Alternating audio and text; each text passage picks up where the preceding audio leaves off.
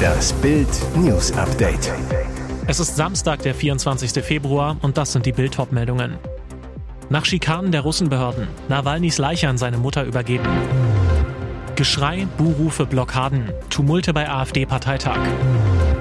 Auf Hamburgs Luxusmeile wüten Jugendbanden, Schlägereien, Messer, Polizist bespuckt. Nach Schikanen der Russenbehörden, Nawalnys Leiche an seine Mutter übergeben. Die Leiche des toten Putin-Erzfeindes Alexei Nawalny wurde an seine Mutter ausgehändigt. Das teilte das Unterstützerteam des Kreml-Kritikers mit. Seit Nawalnys Tod vor einer Woche hatten die russischen Behörden die Familie immer wieder drangsaliert und seinen Körper unter Verschluss behalten. Erst am Mittwochabend durfte seine Mutter ihn sehen. Danach sagte sie über die russischen Behörden, sie erpressen mich, sie stellen mir Bedingungen, wo, wann und wie Alexei beerdigt werden soll. Die Ermittler übten Druck auf sie aus, um den Kreml-Gegner möglichst geheim beizusetzen. Nach der Übergabe des Leichnams werde jetzt Nawalnys Beerdigung vorbereitet vorbereitet, teilte seine Sprecherin mit.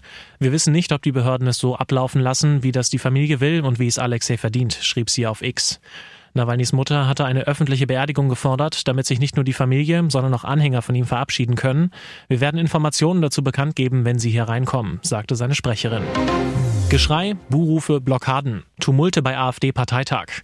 Explosive Stimmung in der AfD Baden-Württemberg. Der Saal, der für den Parteitag gebucht wurde, ist leer. Auf der Leinwand ist Wir können alles, auch Regierung zu lesen. Doch stimmt das? In Rottweil im Schwarzwald hat die Partei unter Beweis gestellt, dass sie nicht einmal einen geordneten Parteitag abhalten kann. Kurz vor Beginn eskalierte der Streit im Landesvorstand der AfD. Die grobe Konfliktlinie Weidel Unterstützer gegen Weidel Gegner. Der Streit schwelt seit Jahren. Jetzt drohte der Parteitag deshalb sogar zu platzen. Die Lager buhten sich aus, drehten einander die Mikrofone ab. Raimund Hoffmann wollte die Absage des Parteitags. Stimmen aus der AfD-Landtagsfraktion spekulierten, er habe Angst, nicht mehr gewählt zu werden. Für Emil Senze und Markus Frohnmeier hingegen standen die Chancen auf eine Wieder Wiederwahl ziemlich gut. Hintergrund der Spannungen, ein Lagerkampf innerhalb der Partei. Die Landesvorsitzenden Sense und Frohnmeier zählen zu den Unterstützern von Bundeschefin Alice Weidel. Das andere Lager unterstützt hingegen den Bundestagsabgeordneten Dirk Spaniel, der den Landesverband gerne führen würde. Dazu gehört auch der Schriftführer der Partei in Baden-Württemberg, Raimund Hoffmann. Grund für das Chaos, die Überfüllung der Stadthalle mit lediglich 1040 Sitzplätzen. Da zu viele AfD-Anhänger am Samstagmorgen nach Rottweil angereist waren, wurden alle Mitglieder und Gäste zunächst des Saales verwiesen. Im Anschluss durften nur die Stimmberechtigten wieder zurück in die Halle. Gäste mussten draußen bleiben. Auf Hamburgs Luxusmeile wüten Jugendbanden. Schlägereien, Messer, Polizist bespuckt. Was auf Hamburgs edelster Flaniermeile abgeht, ist nicht die feine Art. Schlägereien, Pöbeleien, Gewalttaten. Jugendbanden terrorisieren den vornehmen Jungfernstieg. Jetzt greift die Polizei durch. Großeinsatz der eigens gegründeten Soko Alster in der Nacht zum Samstag. Nachdem es in den vergangenen Tagen an der Binnenalster zu einem Raub und einer Messerstecherei gekommen war, marschierte die Polizei mit 25 Beamten auf. 80 Personen wurden angehalten, 25 Platzverweise ausgesprochen. Nach Bildinformationen befanden sich darunter auch polizeibekannte Straftäter, die unter anderem an Silvester Polizisten bedroht haben, vermutlich mit einer Schreckschusswaffe. Am Alsteranleger wurde ein gesuchter Krimineller wiedererkannt und festgenommen, ein Räuber, der auf St. Pauli zugeschlagen hatte. Besonders widerlich, ein Polizist wurde bei dem Einsatz an der Europapassage von einem Jugendlichen aus der Gruppe heraus angespuckt, der Täter konnte festgenommen werden. Bayerischer Schneekönig. Hier gleitet Söder im Hundeschlitten am Polarkreis. Eine Schlittenfahrt, die ist lustig, auch wenn es nur für die Hälfte der Strecke reicht. Drei Tage verbrachte Bayerns Ministerpräsident Markus Söder von der CSU in Schweden. Er traf Königin Silvia und Ministerpräsident Ulf Christasson. Am Ende der Reise flog er nach Kiruna am Polarkreis und war näher am Nordpol als an seiner üblichen Residenz in München. Morgens besuchte er ein Raketentestzentrum, das auch drei bayerische Firmen als Standort nutzen. Danach sollte es Spaß auf Kufen geben. Söder ließ sich auf einem Hundeschlitten durch die verschneite schwedische Tundra ziehen.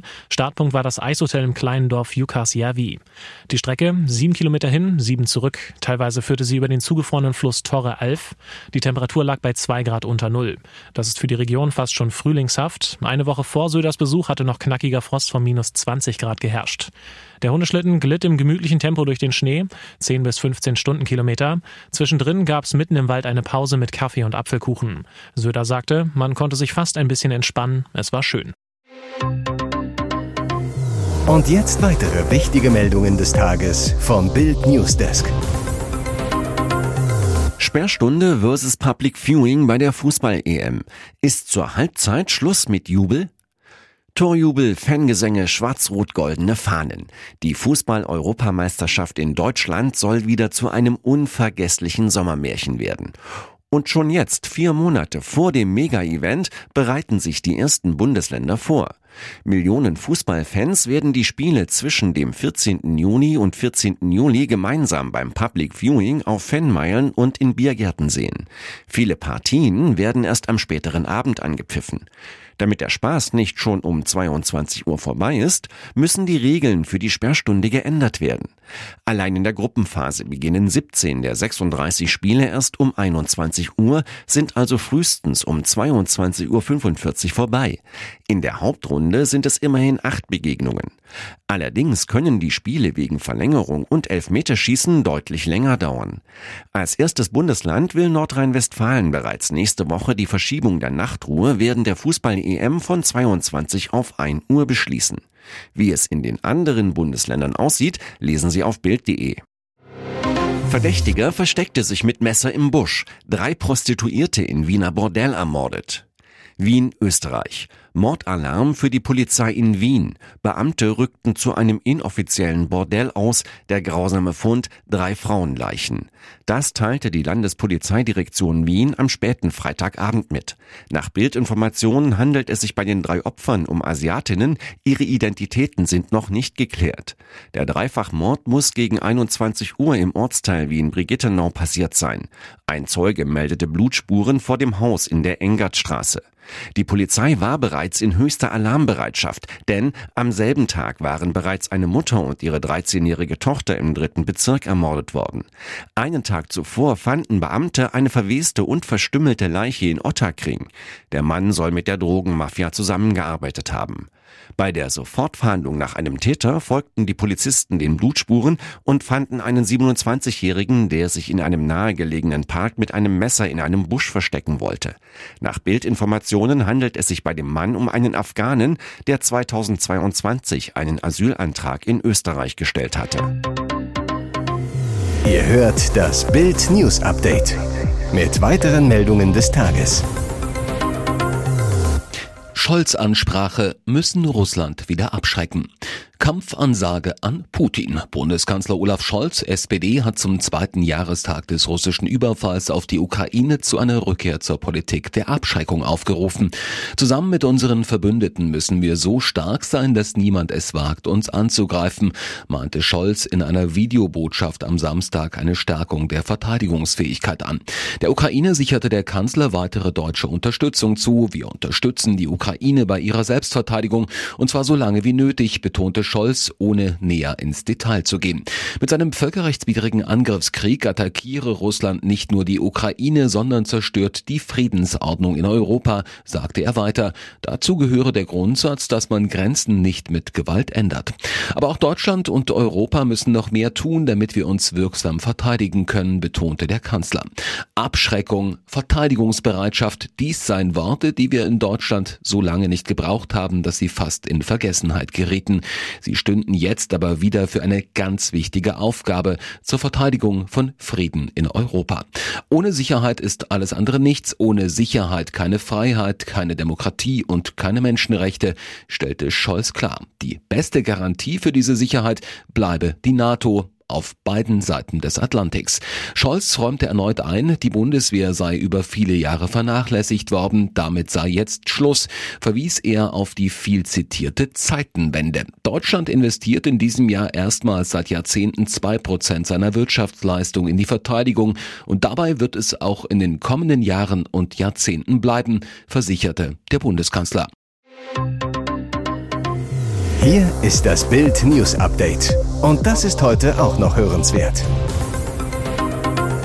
Das neu aufgetauchte Video im Fall Rebecca wirft plötzlich viele Fragen auf. Beging Rebeccas Schwager Florian R. gar nicht in 24 Minuten den perfekten Mord, sondern hatte er viel mehr Zeit? Jetzt kommt raus, mit dem Zeitstempel im Video stimmt etwas nicht. Das Video zeigt, wie am Tag von Rebekkas Verschwinden am 18. Februar 2019 der himbeerfarbene Renault Twingo des unter Verdacht stehenden Schwagers um 7.24 Uhr an einer Überwachungskamera in Berlin-Britz vorbeifährt. 46 Minuten später kehrt der Wagen zurück. Wie Bild jetzt von der Staatsanwaltschaft erfuhr, wird in dem Video aber ein falscher Zeitstempel angezeigt. Statt 7.24 Uhr stieg Rebekkas Schwager erst um 8.36 Uhr in seinen Twingo. Offensichtlich war in der Kamera nicht von Winter auf Sommerzeit umgeschaltet worden. Diese 72 Minuten könnten für die Ermittler den entscheidenden Unterschied machen, denn der Schwager hätte deutlich mehr Zeit gehabt, Rebecca verschwinden zu lassen, nicht nur 24 Minuten. Um 7 Uhr morgens hatte Rebeccas Schwester mit ihrer Nichte das Haus verlassen. Nur eine Viertelstunde später versuchte Rebeccas Mutter, die 15-Jährige anzurufen, doch das Handy war aus. Um 8.25 Uhr telefoniert ihre Mutter mit ihrem Schwiegersohn, weil sie Rebecca nicht erreichte. Der sagte damals, sie sei schon weg. Um 8.36 Uhr und 9.22 Uhr wurde der Twingo des Hauptverdächtigen dann von der Überwachungskamera aufgezeichnet. Später um 10.47 Uhr wird der Wagen auf der Autobahn 12 in Brandenburg erfasst. Laut Staatsanwaltschaft passt das Video mit der veränderten Uhrzeit nicht ins Gesamtbild. Es könnten so keine Schlüsse mehr daraus gezogen werden. Warum genau ist unklar. Die Ermittler werteten das durch Bild öffentlich bekannt gewordene Video aus. Es habe jedoch nicht zum Verfahren beitragen können. Rebekkas Schwager wurde mehrfach festgenommen, aber wegen mangelnder Beweise wieder freigelassen. Die Behörden gehen mittlerweile von einem Tötungsdelikt aus.